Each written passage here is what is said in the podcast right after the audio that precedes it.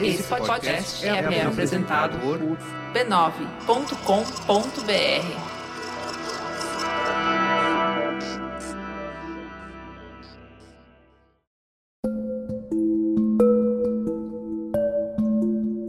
De pé, vestindo um terno cinza escuro, uma camisa branca com gravata preta fina pendendo do pescoço, ele começa a falar. Uh, uh, As pessoas no salão pareciam um pouco ansiosas para ouvir aquele homem de pele escura falando atrás do púlpito. O espaço aqui não é grande e não estava preparado para receber aquela quantidade de pessoas vindo de toda parte. Se trata de uma mesquita, um templo muçulmano num bairro suburbano que visa atender a necessidade religiosa de uma pequena comunidade de maioria negra. Mas Malcolm X, o homem ali de pé falando, vestindo terno cinza escuro, costuma arrastar multidões por onde passa e ali não seria diferente. Malcolm, um intelectual e militante pelos direitos civis nos Estados Unidos naqueles anos, foi chamado para discursar no velório de um jovem negro membro dessa comunidade. O ano era 1962. O rapaz morreu na mão de um policial branco enquanto saía daquela mesma mesquita que tinha sido fundada por Malcolm meses antes. Os presentes naquele salão já estavam acostumados a ouvir o ministro Malcolm disparar palavras muito bem articuladas a respeito da vivência negra nos Estados Unidos. Mas naquele dia ele pegou todo mundo desprevenido quando perguntou: Quem te ensinou a odiar a textura do seu cabelo?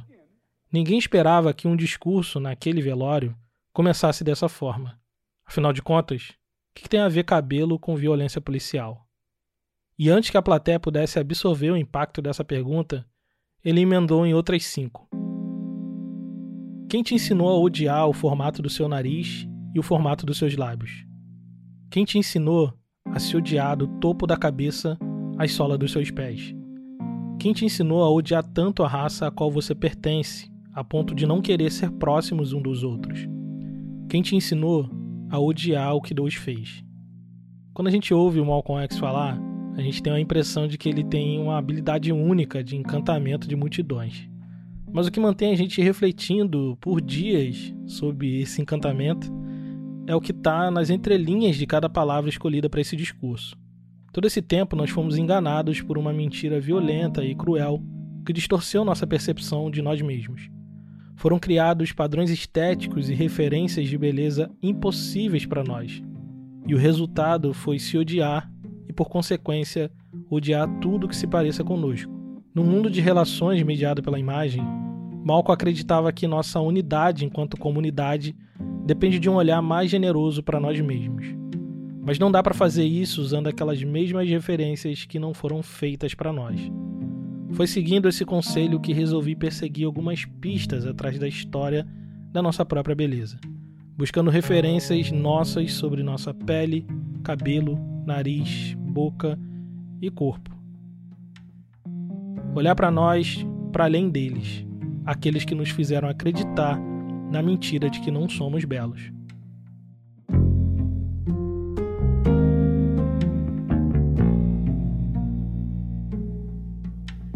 Nome é Tiago André e você está ouvindo no História Preta a série Nossa Beleza.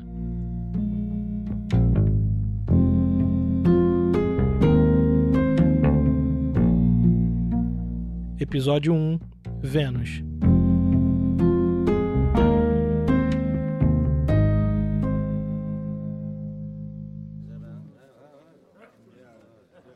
plateia já não se aguentava de ansiedade quando ela saiu por detrás daquela enorme cortina de veludo. Dando passos cuidadosos sobre uma sandália pontuda enfeitada com um laço, ela caminhou até o centro do palco de um pouco mais de um metro de altura e parou.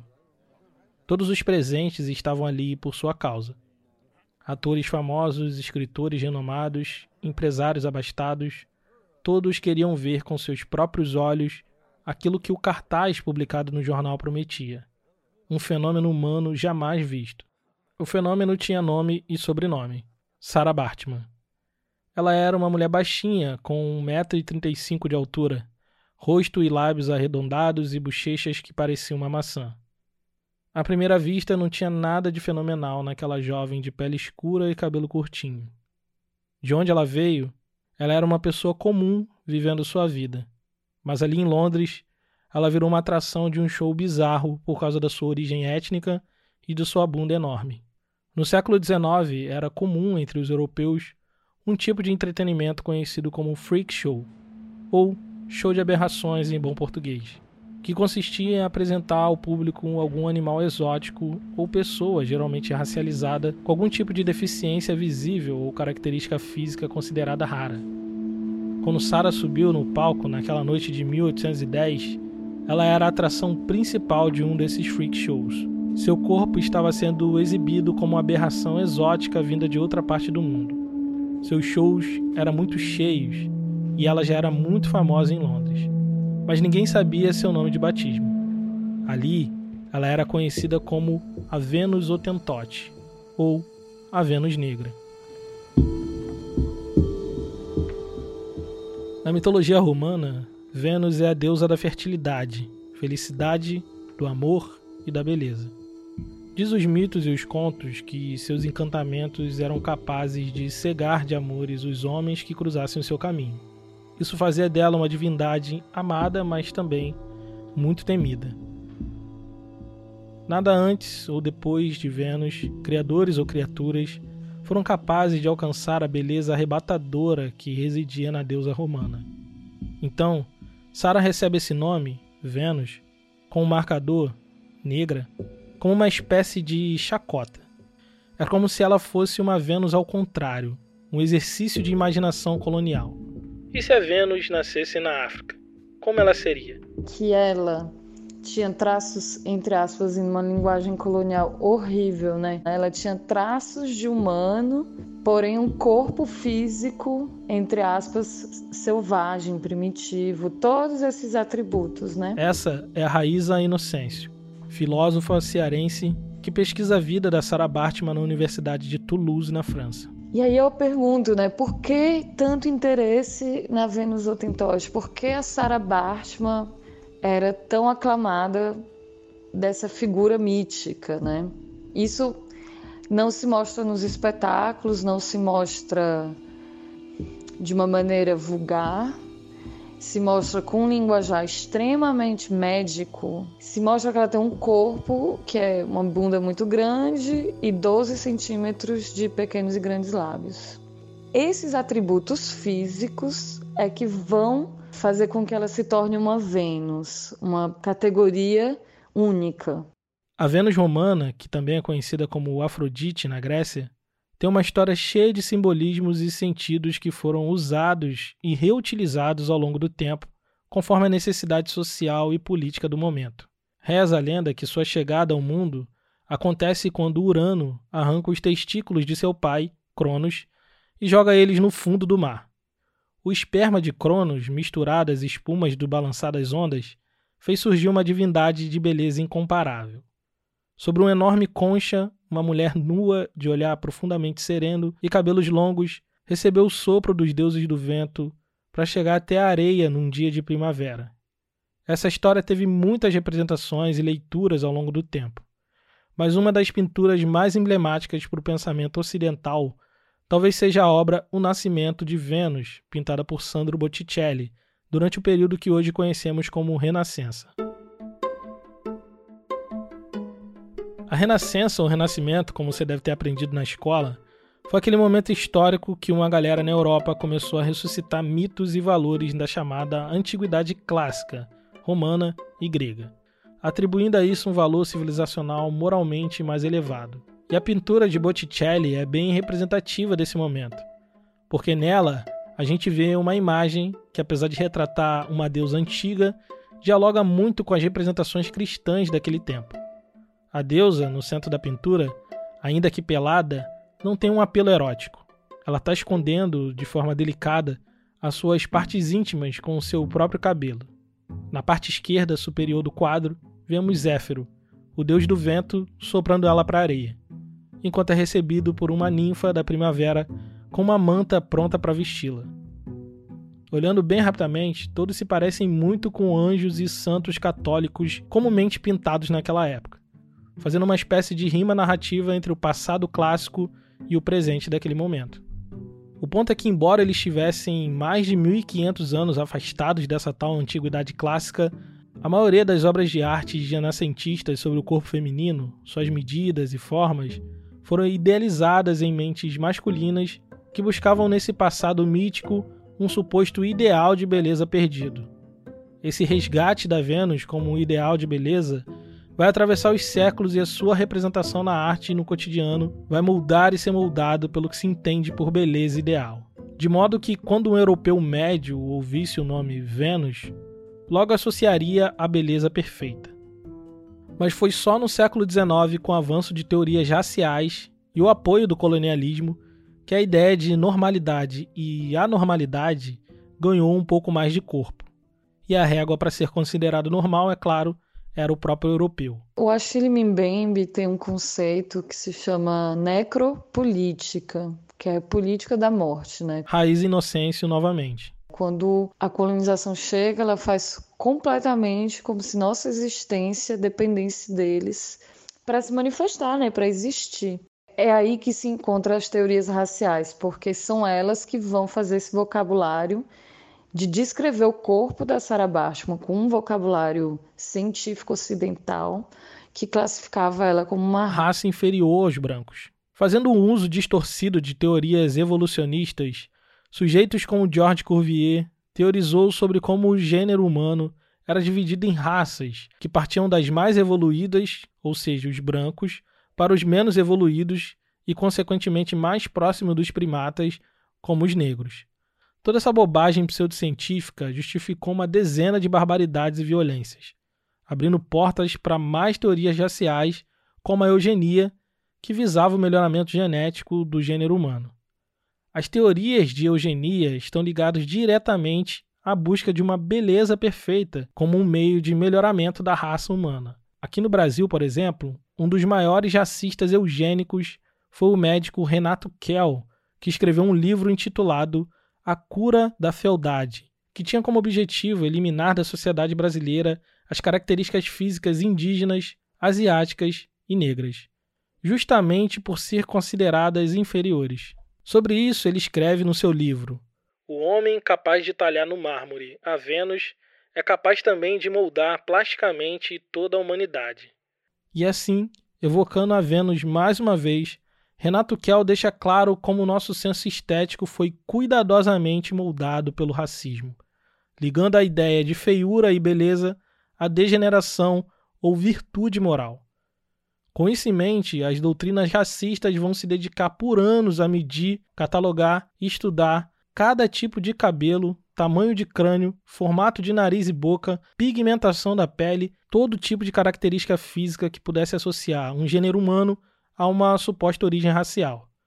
Segundo essa ótica, sendo pessoas negras o estágio mais atrasado da evolução humana, suas características físicas passaram a ser associadas à degeneração e, por consequência, à feiura. Cabelos, pele, corpo, tudo que se parecesse ou se aproximasse de traços negros era entendido como primitivo, promíscuo, criminoso, feio.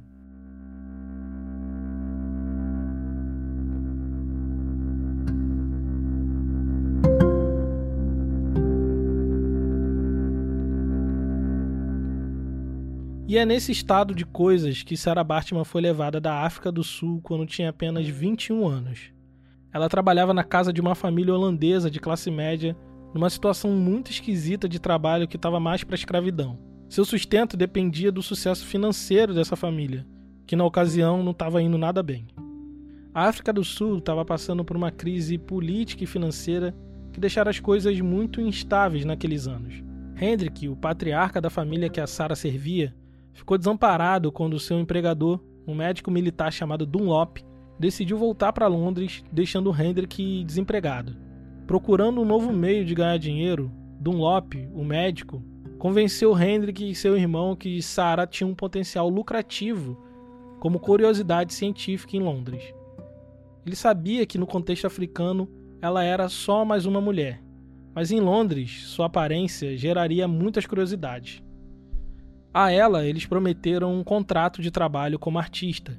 Disseram que em dois anos ela voltaria para a África do Sul com dinheiro suficiente para não precisar mais trabalhar para branco nenhum.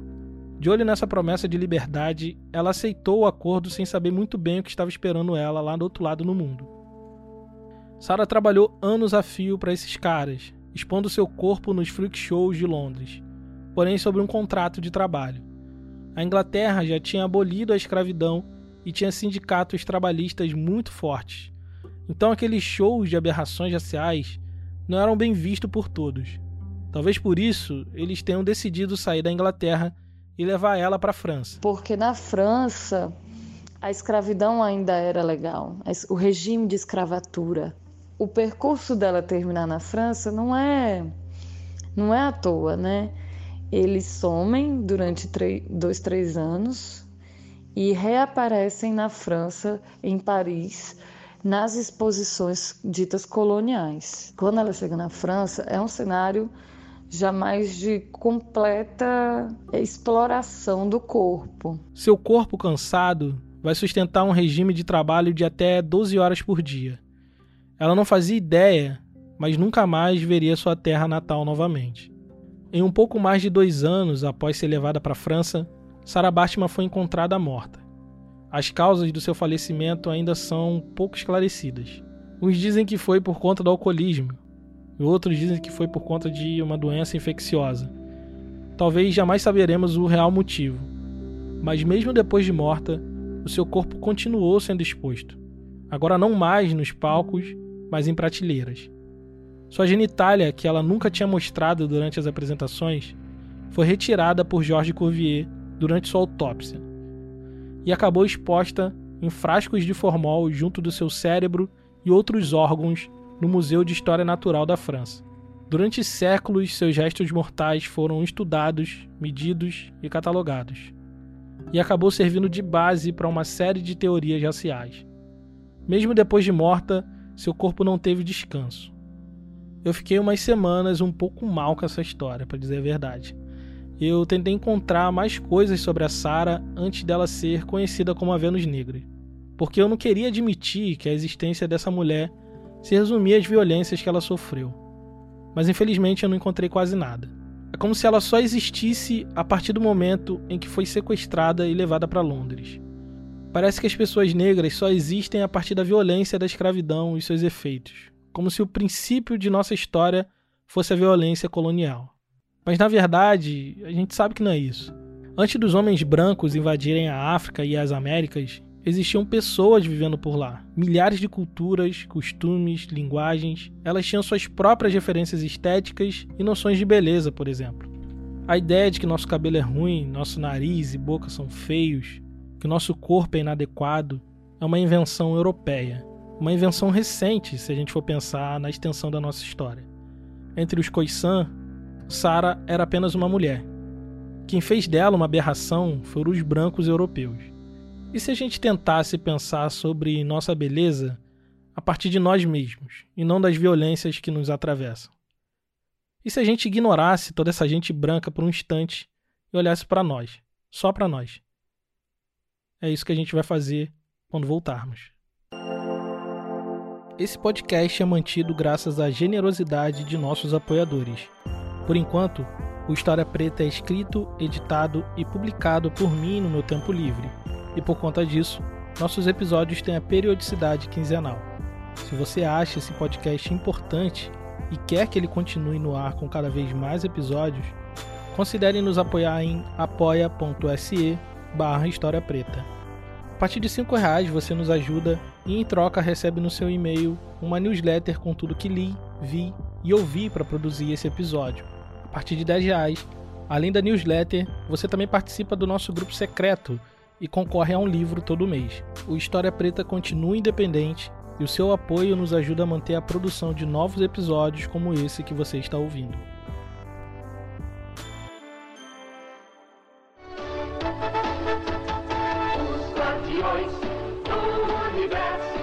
Se você for uma criança nos anos 90, provavelmente você sabe que música é essa.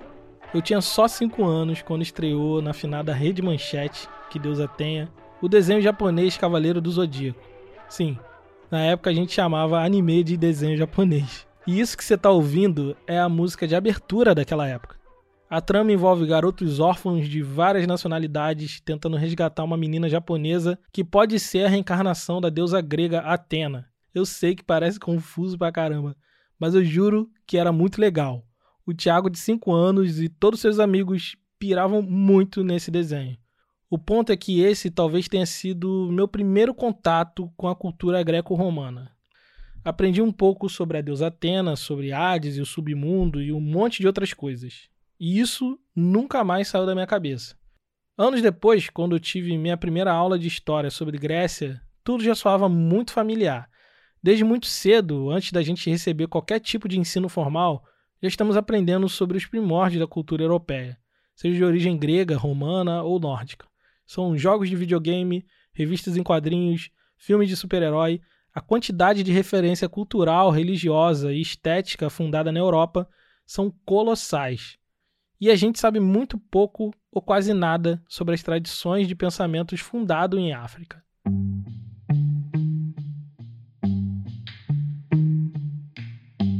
Assim como a Grécia Antiga pode ser considerado o berço do pensamento europeu, o Egito Antigo é a origem do pensamento negro-africano.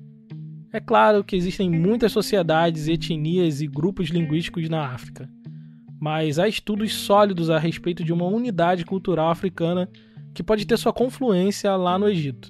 E é lá que vamos encontrar uma concepção de beleza fundamental que vai influenciar muitas sociedades africanas. A gente vai encontrar conceitos de beleza que estão diretamente ligados às múltiplas faces do todo de Deus, sabe, da, da criação. Essa é a Natália Grillo. Ela é editora e curadora da revista digital De Cheiro, Lá ela publica suas pesquisas sobre arte e estética nas tradições negro-africanas. Ali se pensava que é, quanto mais belo se podia estar, mais próximo né, de Deus eu estaria. Então você zela pelo seu corpo, né, você, você embeleza o seu corpo sempre num movimento de se tornar uma divindade, sabe? Então existe uma preocupação muito grande com a autoimagem, né? Existe é, uma noção de que somos uma, uma centelha da criação, sabe? Nesse anseio pela proximidade com o divino, homens e mulheres egípcias maquiavam o rosto e o corpo usando mistura de terra, pó de pedra moída e extrato de plantas e ervas. Corte de cabelo, vestimenta tingida, tudo isso ajudava no embelezamento em iniciações religiosas, mas também na diferenciação social e outros aspectos da sociedade. Até para morrer, um egípcio se preocupava com a boa aparência. A beleza, então, é um valor muito, muito, muito caro para as culturas africanas. Nós somos continuadores das obras da criação.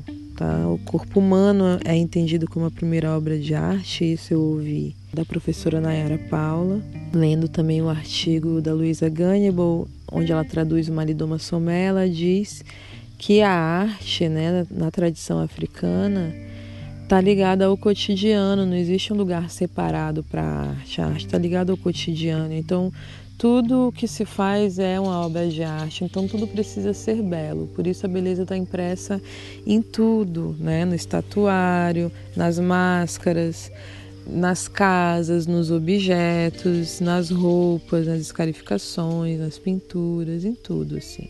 Os padrões estéticos dão identidade ao corpo coletivo da comunidade. Os objetos, as casas, as modificações corporais, tudo carrega uma história.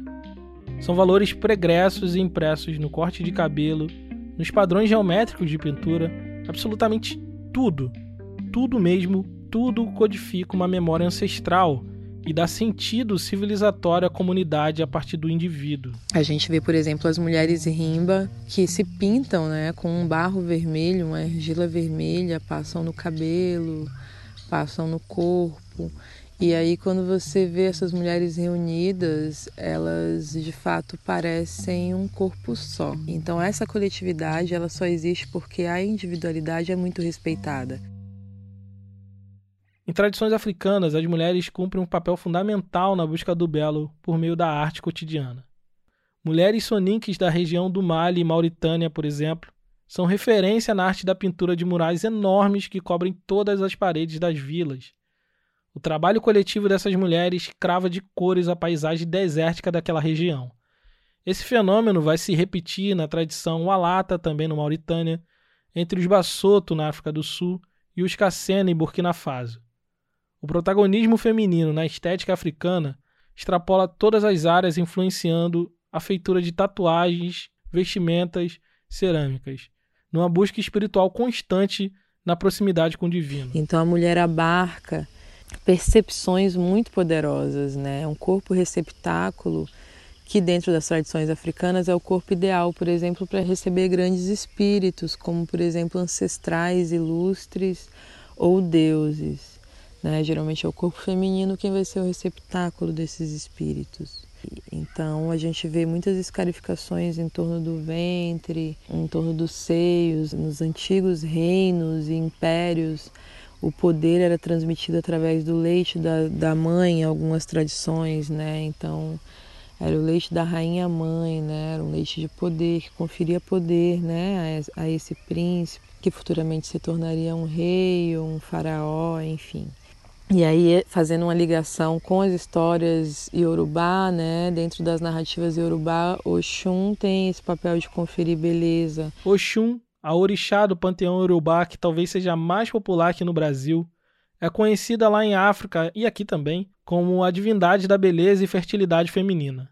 É ela que permite a continuidade e a manutenção da vida aqui no Aie, que é o plano terreno onde nós vivemos. Assim, a beleza manifesta em Oxum representa a harmonia entre os deuses e os humanos, que resulta em vida abundante. Juntamente com Iemanjá, ela possui o título de Alodê, o posto mais alto entre todas as mulheres de uma comunidade iorubá. Os iorubás, na verdade, são um grupo linguístico que abarca milhões de indivíduos que dividem entre si, além do mesmo idioma, a mesma cultura e tradições que têm sua origem na cidade de Fé, que existe desde 500 anos antes de Cristo e hoje está localizado na Nigéria. Trazidos para o Brasil como escravizados, aqui ficaram conhecidos como nagôs. E muitas das nossas tradições africanas derivam deles. Então, como alcançar o belo, né? Como, como chegar ou, ou tentar né, chegar à altura de Deus, que é o ser que concentra o mais belo propósito, o mais belo caráter. Essa é a nossa busca, né? Então, os Yorubá, por exemplo, chamam né, o propósito de Ayamó e o caráter de Uapele ou Iuarere. Esses são elementos primordiais na busca do belo, esses são elementos primordiais dentro da estética de muitas tradições africanas. Em todas as tradições africanas trazidas para cá pelo tráfico atlântico de pessoas escravizadas, a ideia de beleza está ligada ao divino. Em todas elas, ser belo está ligado ao caráter, ser justo, ser bom, ser como nossos ancestrais divinizados.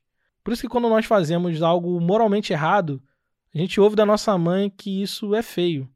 Nessas tradições, fazer algo moralmente questionável nos afasta da beleza, nos afasta da nossa ancestralidade. E essa concepção nós encontramos nos Axantes, nos Haussais, nos Yorubais, nos Bantus e também nos Khoikhoi, que é o povo de origem da Sarah Bartman. A ideia do belo associada ao bom nós também encontramos nas tradições greco-romanas. Isso talvez seja um ponto de convergência entre essas duas tradições, e é justamente nesse ponto que se manifesta uma das muitas faces da violência colonial. Franz Fanon, nascido na Martinica, vai dizer que o primeiro ataque do colonialismo vai ser no corpo dos sujeitos colonizados. E o ataque colonial se manifesta de duas formas principalmente: no campo físico e no campo simbólico. Quando o colonialismo europeu sequestrou pessoas na África, passou a medir o caráter delas a partir da régua moral europeia. E assim eles perpetraram violências físicas e simbólicas nos corpos negros. Dois coelhos numa cajadada só. Quando eles sequestram uma mulher como Sarah Bartman e faz ela acreditar que é feia, que é uma Vênus ao contrário, eles estão violentando não só o seu corpo físico, mas também seus valores mais caros no campo simbólico. Eles estão separando ela dos seus ancestrais, do divino, da bondade, da justeza, do seu propósito mais profundo na comunidade.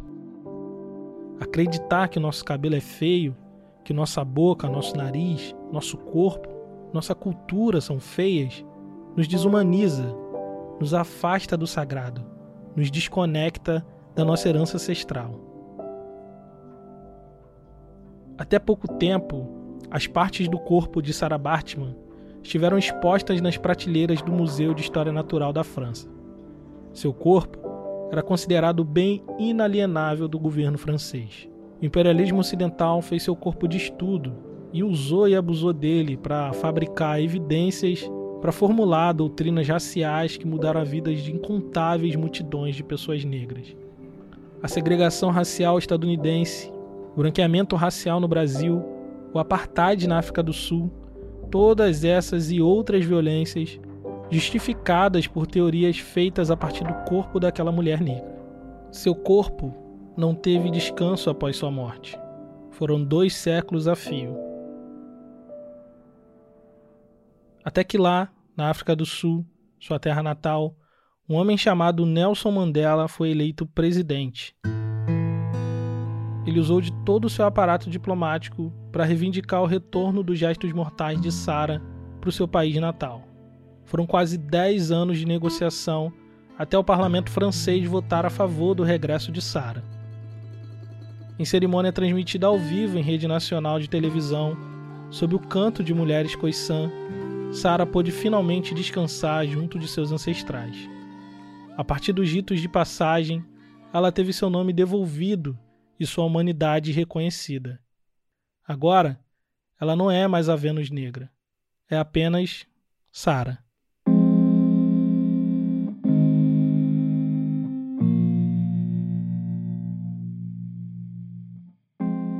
Esse podcast é uma produção História Preta com distribuição da rede B9 de podcast. Hoje eu contei com a participação generosa da Raiz Inocêncio e da Natália Grilo. A pesquisa, roteiro e edição de som é do Thiago André, que no caso sou eu. As redes sociais, a gerência da comunidade e a resolução de centenas de problemas é da Carolina Ferreira. A fotografia da capa é da Ellen Salomão. E a arte sobre a fotografia da Suzane Lopes. A trilha sonora é da Blue Dot. No Twitter você nos encontra como arroba História Preta e no Instagram como arroba história preta. Até o próximo episódio.